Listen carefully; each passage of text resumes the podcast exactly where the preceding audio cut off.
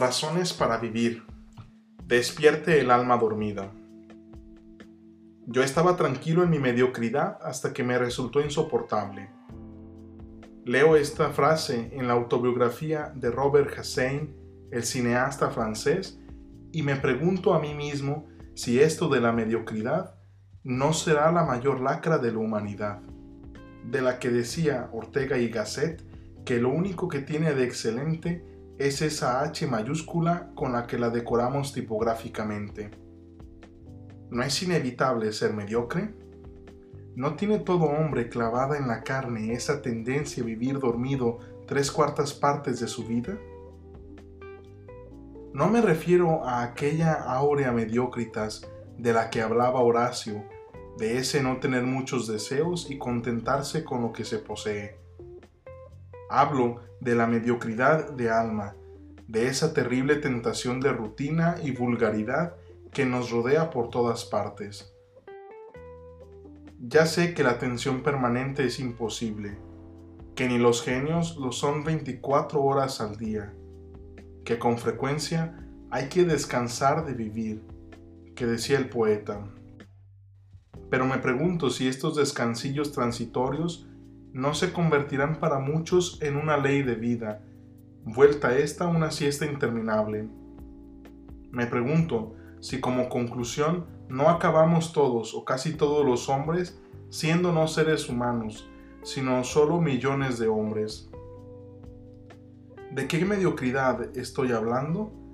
De la de quienes no son ni buenos ni malos, de quienes más que vivir se limitan a dejarse vivir, de los que no tienen ilusiones ni esperanzas y jamás aspiran a mejorar, de cuantos rebajan todo lo grande y prefieren arrastrarse a escalar, de quienes desprecian todo lo que no está a su alcance y embisten, como dijo Machado, contra todo lo que no entienden, de los que intelectualmente se alimentan de lugares comunes que jamás revisan, de quienes no hablan sino de tonterías, de cuantos dicen que se aburren porque se han sometido a la rutina, de todos aquellos a quienes puede aplicarse la frase más dura de toda la Biblia, aquella en la que en el Apocalipsis dice el Espíritu al obispo de la Odisea, Ojalá hubiera sido frío o caliente, pero como no ha sido ni frío ni caliente, sino tibio, comenzaré a vomitarte de mi boca. Es cierto, la mayoría de los humanos se derrumban mucho más por la cuesta de la vulgaridad que por la del mal. Muchos iniciaron su juventud llenos de sueños, proyectos, de planes, de metas que tenían que conquistar. Pero pronto vinieron los primeros fracasos o descubrieron que la cuesta de la vida plena es empinada, que la mayoría estaba tranquila en su mediocridad y decidieron balar con los corderos. Porque el gran riesgo de la mediocridad es que se trata de una enfermedad sin dolores, sin síntomas muy visibles. Los mediocres son o parecen, si no felices, al menos tranquilos. Y en esa especie de ciénega tranquila interior, es muy difícil que esa mediocridad llegue a hacérseles como a Hussein insoportable. Con frecuencia es necesario un gran dolor para que logremos descubrir cuán mediocres somos, y hace falta un terrible esfuerzo para salir de la mediocridad y no regresar a ella de nuevo. Esta ha sido para mí una vieja obsesión.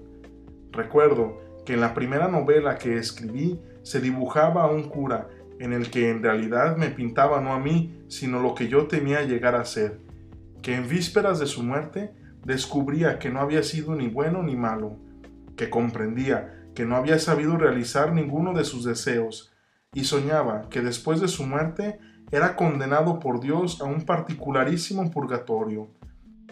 Recibía un gran saco de avellanas que representaban los días de su vida, y se le castigaba a abrirlas una por una, todas estaban vanas y vacías. Solemos decir, tengo 40, 50, 60 años, he vivido por tanto, tantos males de días, tantos millones de horas, pero si alguien examinase una por una, ¿a cuántas quedarían reducidas?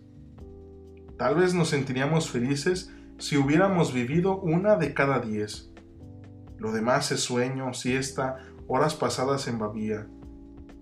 Y luego se queja el hombre de que la vida es corta, y somos nosotros los que cloroformizamos nueve de diez partes. ¿Qué sería en cambio una humanidad en la que todos sus miembros aprovechasen al ciento por ciento sus energías? ¿Una humanidad de seres creadores, despiertos, amantes? Recuerde el alma dormida, nos exhortaba el poeta, porque la muerte se viene tan callando.